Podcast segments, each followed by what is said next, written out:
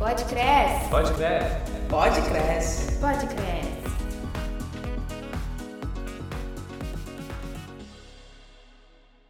Olá, amigos. Aqui quem fala é Paulo Vitor Mariem e este é mais um episódio do Pode Cresce.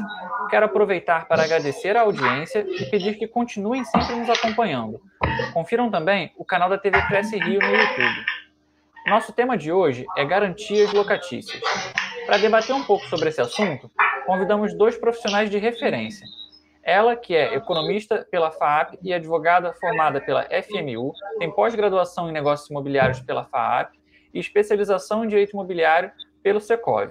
Atualmente, é sócia fundadora do escritório FCB Aguiar Advocacia. Fernanda Aguiar. Pode se apresentar, Fernanda. Prazer. Eu agradeço o convite de estar aqui com vocês mais uma vez, principalmente aqui no Cresce Rio. Eh, eu estou muito feliz e espero ajudar os nossos colegas, porque além de advogada, também sou corretora de imóveis, então eu sei as dificuldades do nosso dia a dia. Muito bacana. Para enriquecer a nossa conversa, temos também o Rafael Cieiro. Dentre outras coisas, ele possui graduação em Direito pela Universidade Estácio de Sá, especialização em Direito Imobiliário pela Cândido Mendes, especialização em Direito Notarial e Registral pela Unileia e é supervisor do Ministério Público do Rio de Janeiro. Pode se apresentar, Rafael. Boa tarde a todos, boa tarde, Paulo, boa tarde, Fernanda, os colegas que estão nos ouvindo. É, dizer que é uma, satisfação muito grande, né? Estar tá mais uma vez aqui participando de um, desse projeto do Cresce, que o objetivo é levar mais conhecimento, mais qualificação para o nosso mercado. Eu também sou corretor de, de imóveis da minha universidade de São Paulo, é, não advogo, né? me, me dediquei 100% à atividade, à atividade da corretagem e especificamente na locação de imóveis, né? Eu costumo brincar que é a minha, é a minha cachaça. Então, vir aqui falar desse, desses temas me causa uma grande satisfação e ombreando com vocês também. Agradeço muito. Muito bacana. Sejam muito bem-vindos ao Podcresce. Vamos iniciar aqui então o nosso bate-papo. A primeira pergunta vai para o Rafael. Rafael, o que são, afinal, garantias locatícias e quais são os tipos? Quais as principais diferenças entre as garantias locatícias? A garantia locatícia ela vai ter o condão de diminuir eventuais prejuízos que o locador possa vir a sofrer ou até eliminar, a depender do caso. E a gente tem, na lei de locações, quatro garantias locatícias. A calção, a fiança, o seguro fiança e a cessão fiduciária de cotas de fundo de investimento. Quando a gente olha para quatro garantias locatícias, no primeiro momento parece, parecem poucas garantias, mas elas têm alguns desdobramentos e algumas especificidades que o corretor de imóveis tem que estar muito atento. Então, a gente tem na, na, nas quatro modalidades que a Lei 8245 de 91 nos oferece, temos que nos aprofundar não só no estudo da lei, eu sempre falo isso nas minhas turmas, é essencial que o corretor de imóveis estude a lei, afinal é ela que vai dar fundamento jurídico para tudo que o corretor de imóveis vai fazer, a doutrina e jurisprudências. Geralmente, quando eu falo sobre jurisprudências, o colega corretor de imóveis fala, Rafael, mas eu não sou advogado, eu sou corretor de imóveis, eu preciso saber jurisprudência? Sim. E aqui, conforme eu for tratando das garantias, eu vou provar que o corretor de imóveis precisa sim saber jurisprudência. O corretor de imóveis é um operador do direito. Quando a gente está falando aqui numa, na elaboração de um contrato de locação, o que o corretor de imóveis faz é pegar os preceitos da lei e materializar num contrato. Ou seja, ele opera o direito. Como advogado, como juiz, o defensor, o promotor de justiça, ele vai operar o direito. Daí a necessidade de estar alinhado com a lei, doutrina e jurisprudência. Então, dentro das quatro modalidades de, de, de, garantia, a gente tem uma que é pouco utilizada. Nosso saudoso professor Silvio Capanema, ele até brincava dizendo que não pegou, que é a cessão fiduciária de cotas de fundo de investimento. Eu, particularmente, nunca utilizei em um contrato de, de locação e não tive contato com nenhum colega até o momento que tenha utilizado essa modalidade. Ela tem regulamentação, ela não é uma modalidade ruim Ao contrário, é uma boa modalidade de garantia, mas o mercado não adotou. Pode ser que futuramente aconteça de, de, de, de, passar a utilizar, mas até o momento das quatro garantias, ela é bem pouco utilizada. Temos também o seguro fiança. Seguro fiança é considerado atualmente uma das garantias mais sólidas, né? Porque a gente tem, via de regra, uma seguradora, uma grande seguradora, que vai afiançar aquele contrato de locação. A seguradora diz: se o locatário não pagar, eu pago, eu cubro por um determinado tempo a inadimplência daquele, daquele locatário. Então, é uma modalidade que muitos locadores preferem. Já os locatários não, porque ela onera o valor da, da do pacote da locação para o locatário, porque ele vai pagar aluguel, condomínio, IPTU e mais o seguro fiança. Então, o, que eu percebo no mercado é que os locatários eles têm uma resistência maior em adotar o seguro fiança como modalidade de garantia. Mas é uma boa garantia e o prêmio quem paga é o locatário. É o locatário quem vai pagar o valor do seguro fiança. E é isso que acaba, por vezes, afastando o locatário dessa modalidade. Mas é uma modalidade bem, bem sólida, traz bastante segurança para o contrato de locação. A terceira modalidade, e aqui eu estou fazendo, é, é, fazendo uma análise invertida do artigo 37, né? O artigo 37 começa pela, pela calção e vai até a sessão fiduciária. Eu estou fazendo de trás para frente, justamente para me deter um pouco mais na questão da calção, que é uma das garantias é, é mais utilizadas. E aí, dentro da fiança, é uma garantia razoável, ela não é tão sólida quanto o seguro fiança, mas é uma garantia razoável. E tem alguns detalhes aqui que o corretor tem que ficar atento. O primeiro ponto é: o fiador não precisa ter imóvel próprio.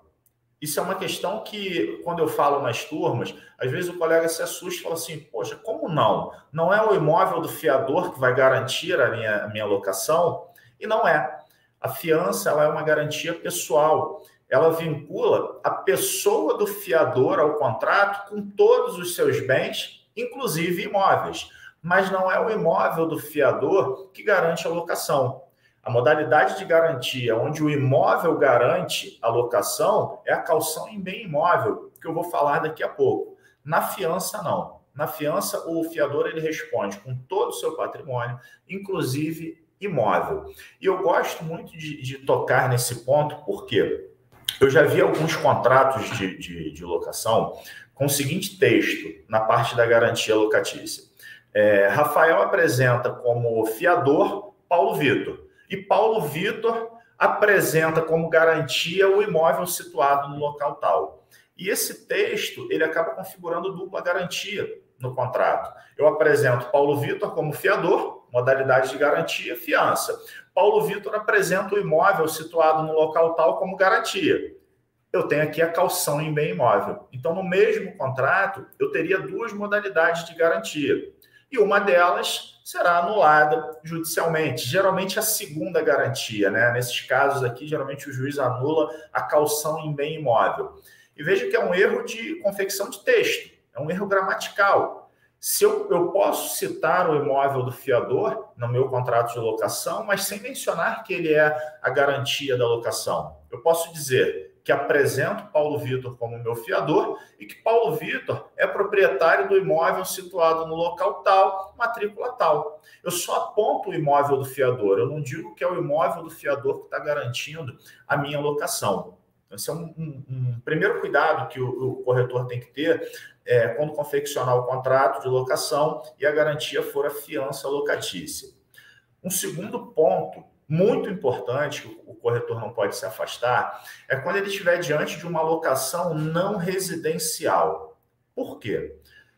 Nós sabemos que a regra da Lei 8009 de 90 é que o imóvel do fiador ele não goza da proteção da, da empenhorabilidade, o bem de família do fiador, na, garantia, na fiança locatícia. Quando eu tenho lá uma fiança locatícia, o, o fiador ele não pode suscitar em juízo a empenhorabilidade do bem de família no caso de uma ação judicial. Essa é a regra. Quando eu olho para a Lei 8.009 de 90, lendo o texto do artigo 3 é o que a lei diz lá de forma clara. A lei não traz uma exceção a essa regra. Porém, e aí aqui é onde eu provo que o corretor de imóveis precisa saber jurisprudência, o entendimento atual, mais recente, do Supremo Tribunal Federal, o STF, é que nas locações não residenciais, o bem de família do fiador não pode ser penhorado. Esse é o entendimento hoje, né? É o retrato de hoje da jurisprudência do, do, do STF. Então, o corretor ele tem que ter esse conhecimento da jurisprudência, por quê? Se ele orienta o cliente dele em uma locação não residencial, dizendo que o imóvel do fiador pode ser penhorado em eventual inadimplência do locatário, ele vai estar passando uma informação errada. Para o retrato, para o quadro jurídico que a gente tem hoje, é uma informação errada. Que ele, se ele tiver somente o conhecimento da legislação, ele não vai saber, porque isso é fruto de entendimento jurisprudencial. Então, isso é uma né, apenas das provas irrefutáveis que o corretor de imóveis precisa sim estar alinhado com as jurisprudências do Supremo Tribunal Federal, o STF, e do Superior Tribunal de Justiça, o STJ. O STF menos são decisões muito pontuais que vão afetar no dia a dia do corretor de imóveis, mas o STJ é o dia a dia do corretor. Várias decisões vão impactar no dia a dia do corretor de imóveis. Então, tem que estar alinhado com elas. Por último, nós temos a calção. Né? A calção ela pode ser em bem móvel e bem ou bem imóvel. A calção em bem imóvel, o que eu vou ter como garantia do contrato é um imóvel, como o próprio nome está dizendo. Qual é o cuidado que o corretor tem que ter quando estiver tratando de calção em bem imóvel? Primeiro, o imóvel não necessariamente vai ser do, do locatário.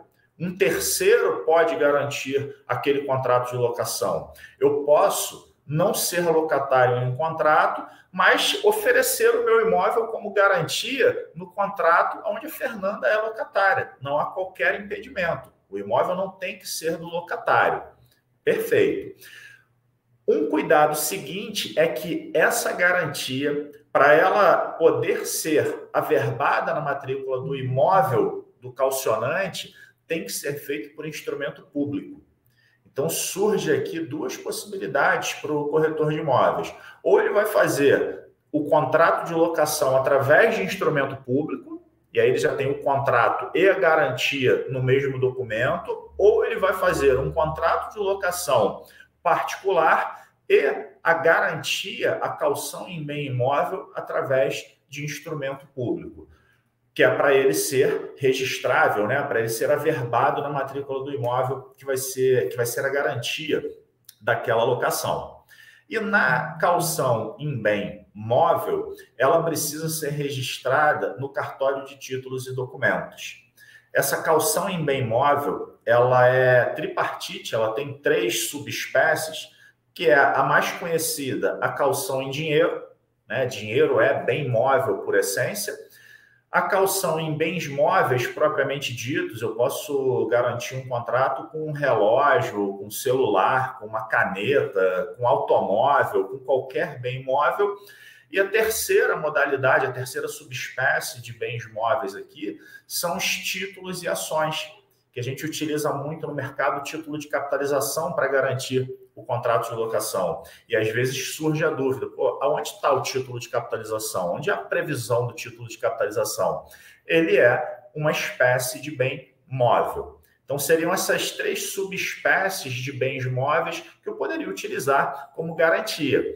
Das três, a mais utilizada é a calção em dinheiro, que o código, que a Lei 8245 de 91 nos limita a três vezes o valor do aluguel.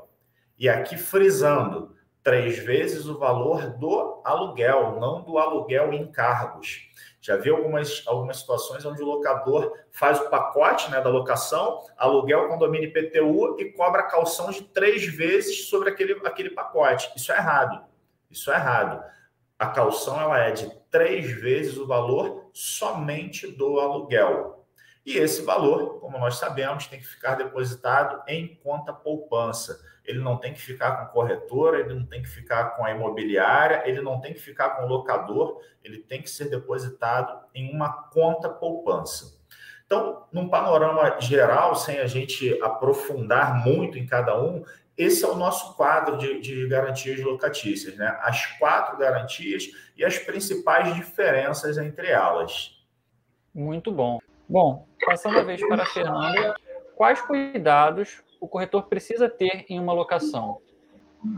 Então, eu aconselho aos corretores, que inclusive eu presto serviço como advogado, para eles, primeiro, lerem a lei, como o próprio Rafael, o professor Rafael nos informou, tem que ler, tem que conhecer os quatro tipos de garantias que nós temos na lei, de inquilinato. Então, isso teria que estar na ponta da língua dos nossos corretores, né? Eles precisam realmente tomar conhecimento dessas garantias, porque cada uma delas tem a sua peculiaridade. Então, em relação à calção, nós não podemos deixar de tomar cuidado que esse, esse valor ele tem que ser depositado numa conta poupança, que deve ser aberta pelo inquilino e pelo proprietário, pelo locador e locatário, numa conta, o nome dos dois. Por quê? Porque esse dinheiro, no final da locação, ele deve ser devolvido pelo índice da poupança, corrigido pelo índice da poupança, e tem que ter autorização dos dois ou uma autorização judicial. Então, isso na calção em dinheiro, eu acho que é um dos pontos importantes.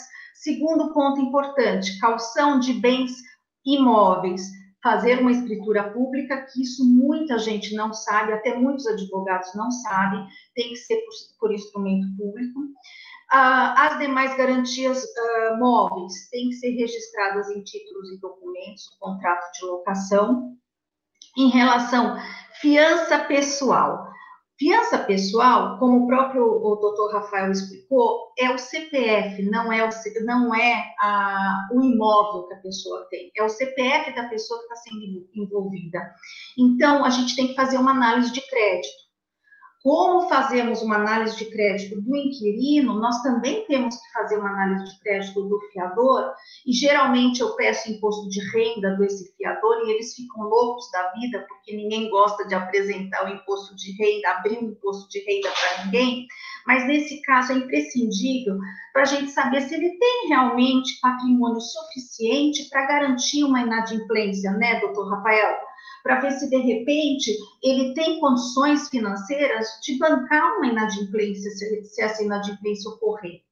Então, uma análise de crédito, tirar o Serasa, tanto do inquilino quanto do fiador, eu acho imprescindível. Então, o, o corretor ele tem que tomar cuidado. Em relação ao seguro fiança, seguro fiança para o corretor é o mais tranquilo, por quê? Porque quem faz análise de crédito é a seguradora. Então, se a seguradora aceitar aquele inquilino, é porque é um bom inquilino. Então, nesse ponto, o corretor fica muito mais tranquilo. Uh, é para, logicamente, tanto para o proprietário quanto para o corretor, é hoje a garantia melhor, só que é a garantia mais cara que nós temos. Em relação à sessão fiduciária, o corretor, uh, como o próprio Rafael falou, eu também nunca vi. Meus 25 anos de profissão, eu nunca vi essa sessão fiduciária de cotas, mas a gente não pode esquecer que operacionalmente tem que ter um documento próprio assinado pela ou administradora dessas ações ou pelo banco que administra essas ações. Então a gente tem que ter operacionalmente também tem uma forma uh, própria para a gente poder fazer essa sessão de cotas da fiduciária de cotas. Então, esses pontos são imprescindíveis, que o corretor tem que realmente tomar cuidado. Então, uh, e se, lógico, se possível, é, consultar um advogado, se tiver alguma dúvida nessas garantias, consultar um advogado, um amigo advogado, ou o próprio CRES, que tenha um, uma, um consultor que possa ajudá-lo. Pode crescer. Pode crescer. Pode crescer. Pode crescer.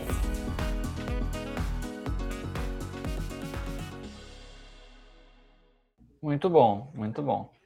A próxima pergunta é para os nossos dois convidados. Como o corretor deve agir ao verificar que existe algum vício em relação às garantias? Como ele pode se proteger nessa situação? Pode responder primeiro, Rafael. Então, na verdade, o, corretor de imóveis, não só em relação às garantias, né?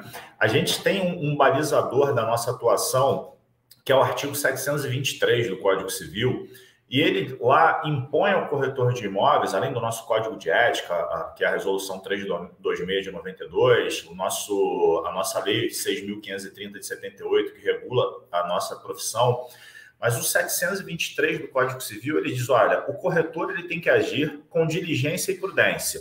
É o primeiro mandamento, diligência e prudência e passar para os clientes de forma espontânea todas as informações acerca dos riscos, da qualidade do negócio, do que pode trazer, do que pode ocasionar para o seu cliente a realização daquele negócio, sob pena de, de ter que indenizar esse cliente por um eventual dano que ele sofra em razão da falta de diligência e prudência.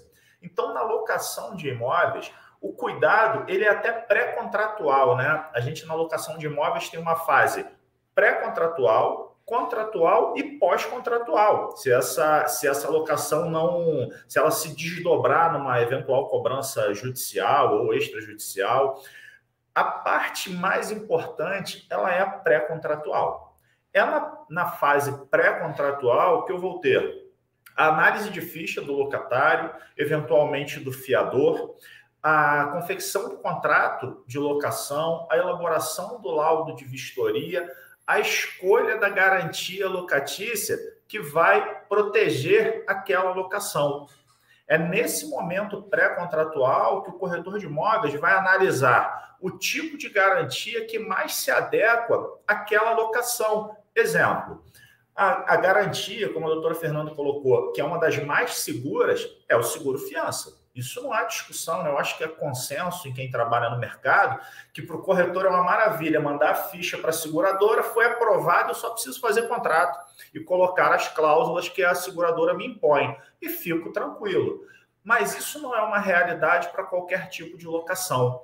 Quando a gente pega principalmente uma locação com o público de média renda, de renda baixa, dificilmente ele é aprovado no seguro fiança.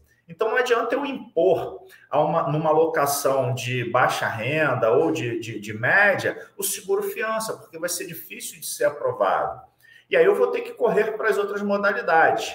Não adianta eu falar em cessão fiduciária de cotas de fundo de investimento com um locatário que tem uma renda mensal de dois mil reais. Ele não vai ter uma, uma, uma cota de um fundo de investimento. Não vai conseguir o seguro fiança. Fiador, muito difícil muito difícil uma, uma pessoa conseguir alguém que diga: olha, eu vou entrar no seu contrato e se você não pagar, eu pago. inclusive, posso responder até com o meu imóvel. É difícil conseguir essa pessoa.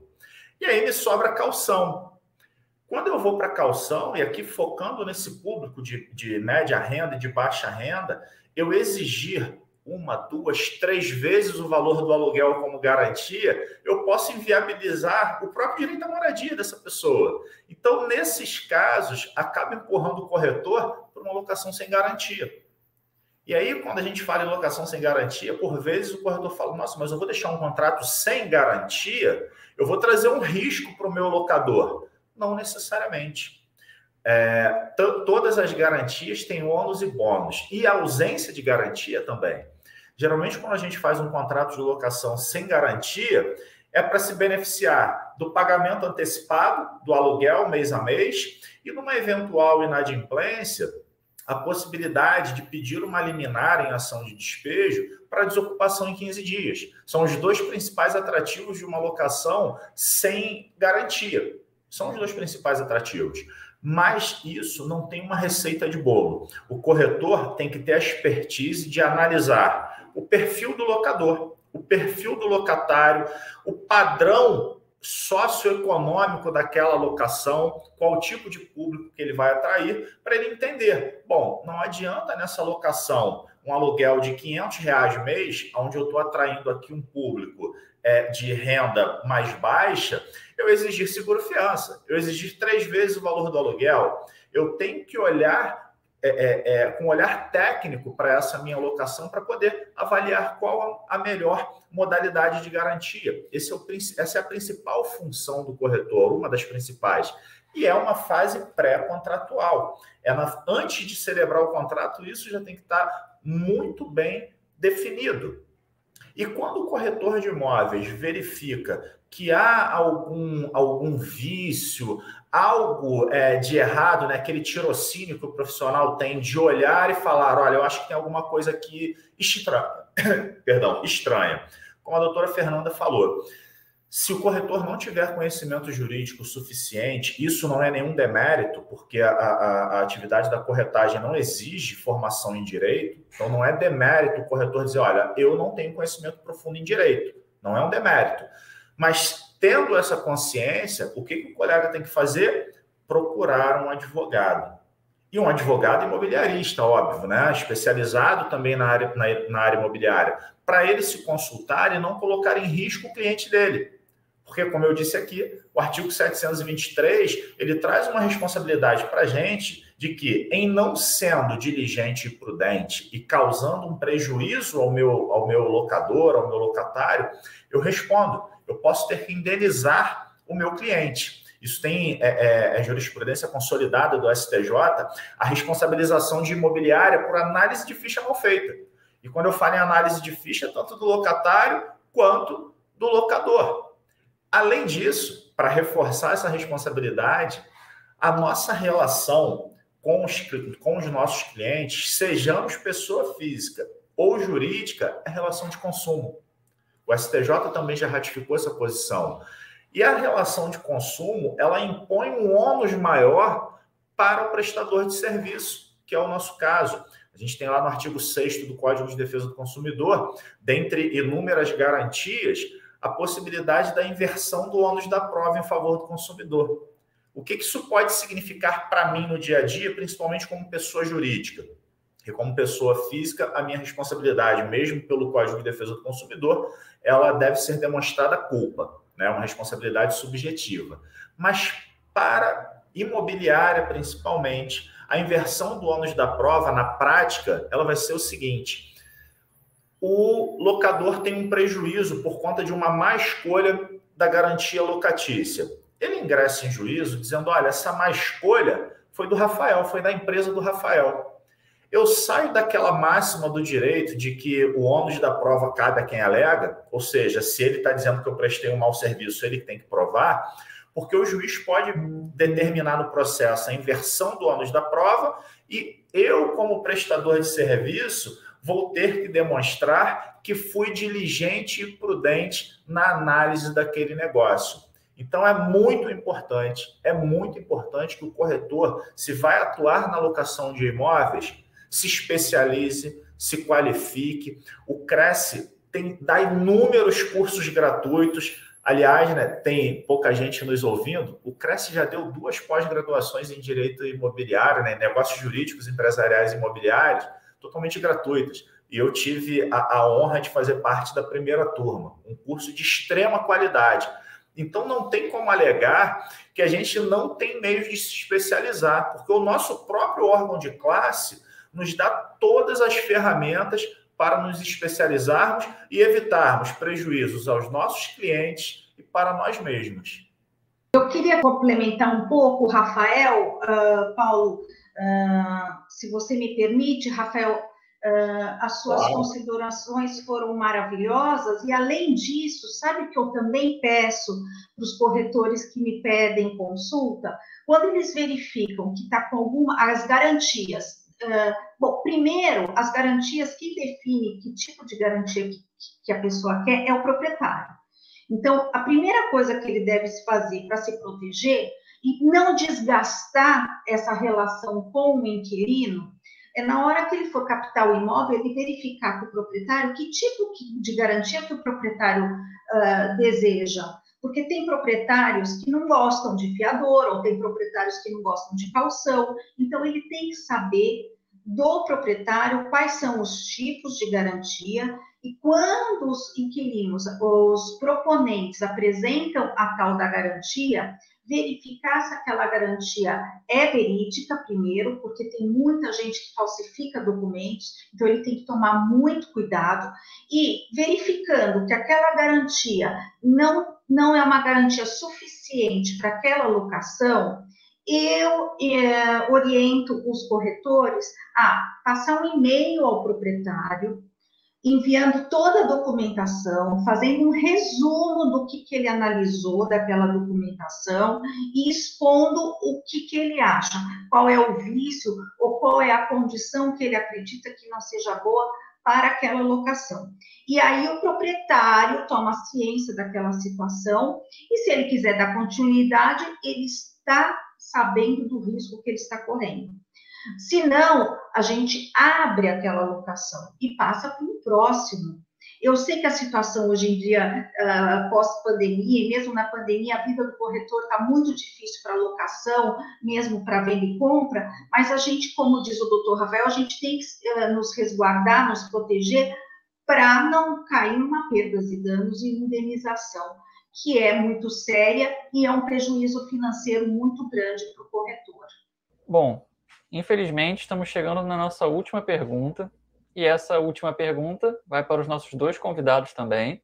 Eu quero saber de vocês qual é a dica que vocês dão para o corretor não cometer falhas em relação às garantias locatícias e buscar esse conhecimento. Pode responder primeiro, Rafael. Olha, a, a resposta para mim aqui ela é muito simples estudar, estudar e estudar e não parar de estudar. Esse é o caminho. Esse é o, o caminho. O caminho da libertação é o conhecimento. Isso é fato. Isso é fato. Não tem como atuar em qualquer área que seja sem ter conhecimento. E isso é uma evolução constante. É uma, um procedimento que não para. Eu já, eu já dou aula desde 2009 em curso preparatório para concurso, eu dou treinamento em imobiliárias, e, eu, e em vários momentos eu estou dando aula de manhã, por exemplo, agora, nesse momento, toda terça e quinta, eu dou aula de manhã e à noite eu estou fazendo curso na Emerge, na Escola da Magistratura do Rio.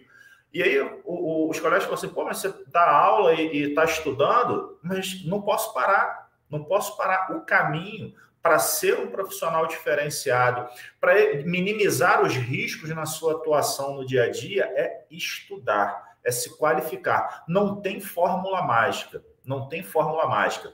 O sucesso só vem antes do trabalho no dicionário. É só no dicionário, porque na prática é muito trabalho, é muita dedicação, é muita abdicação e focar ser o melhor para conseguir estar num patamar de ser bom, buscar a excelência para trabalhar, para prestar um serviço de melhor qualidade para a sociedade. Lembrando que o corretor de imóveis, ele maneja com um direito que ele é fundamental. Está lá no artigo 6 da Constituição Federal, o direito à moradia, ele é um dos direitos fundamentais do nosso ordenamento constitucional. Ele vai consubstanciar o próprio princípio da dignidade da pessoa humana, que está lá no artigo 1 da Constituição Federal. Então, a nossa atuação como, como corretor de imóveis tem uma envergadura constitucional. A gente, quando é, é, viabiliza a realização do sonho de uma pessoa de comprar um imóvel, de alugar um imóvel, a gente está, na prática, materializando o princípio da dignidade da pessoa humana e um direito fundamental, que é o direito à moradia. Essa é a importância, essa é a envergadura que tem a atuação do corretor de imóveis. Nós somos operadores do direito, independente de, do colega que é corretor de imóveis e advogado ou não, e a nossa atuação ela tem base constitucional. E agora eu queria então complementar novamente, doutor Rafael, Uh, qual que é a dica que eu dou também para os nossos corretores, para não, não correr falhas na hora da, de analisar as garantias? O que eu faço muito, Paulo e Rafael, é indicar para os nossos corretores, operacionalmente falando, é montar um checklist e uma ficha cadastral com todas as informações necessárias de cada garantia. Assim, quando ele for fazer a locação e o proprietário falar, eu aceito, por exemplo, a garantia de calção, ele tem um checklist do que é preciso para aquela garantia e a ficha cadastral do proponente para poder depois tirar um Serasa, fazer uma avaliação de análise de crédito de cada uh, proponente. Então, eu, eu tenho hoje, até no meu escritório, uma ficha cadastral que eu elaborei com os dados dos proponentes pessoa física, os dados dos proponentes pessoa jurídica e a relação e o procedimento de cada garantia, se for fiança, se for seguro fiança, se for calção ou cessão de cotas, que assim facilita no dia a dia, se você tiver um volume muito grande de locação, para você não se perder. Então, essa é a minha dica para os corretores, e logicamente, como o doutor Rafael falou, estudar, estudar e estudar. Excelente, excelente. Gostei muito das dicas e gostei muito do conteúdo da nossa conversa. Bom, infelizmente estamos chegando ao fim. Eu peço aos ouvintes que não esqueçam de nos seguir nas nossas redes sociais. No Instagram, nós somos o arroba crescerjoficial. E no Facebook, o perfil é arroba cresce1região além de acessar também o nosso site, que tem muito conteúdo bacana para o corretor de imóveis. Falando nisso, como é que os nossos ouvintes podem fazer para encontrar vocês nas redes sociais? Pode falar, Fernanda. O nosso site é fcbaguiar.adv.br e nas nossas redes sociais é arroba fcbaguiar advocacia. Muito bacana. E você, Rafael? Eu tenho um site também, que é www cieiro.rafaelcieiro.com. O meu Instagram é cieiro.rafael. E tanto no, no, meu site quanto no Instagram, eu, eu forneço muito conteúdo gratuito sobre locação de imóveis, sobre o dia a dia da corretagem. Então, quem quiser seguir lá, dar sugestões de temas, arroba cieiro.rafael. Legal, a gente falou muito sobre a importância de buscar conhecimento, né? Então já fica a indicação aí para o pessoal. E vamos encerrando mais um podcast. Também um alerta para a galera continuar cumprindo o distanciamento social, se cuidar, porque nesse momento é muito importante, mesmo com a redução nos casos de Covid.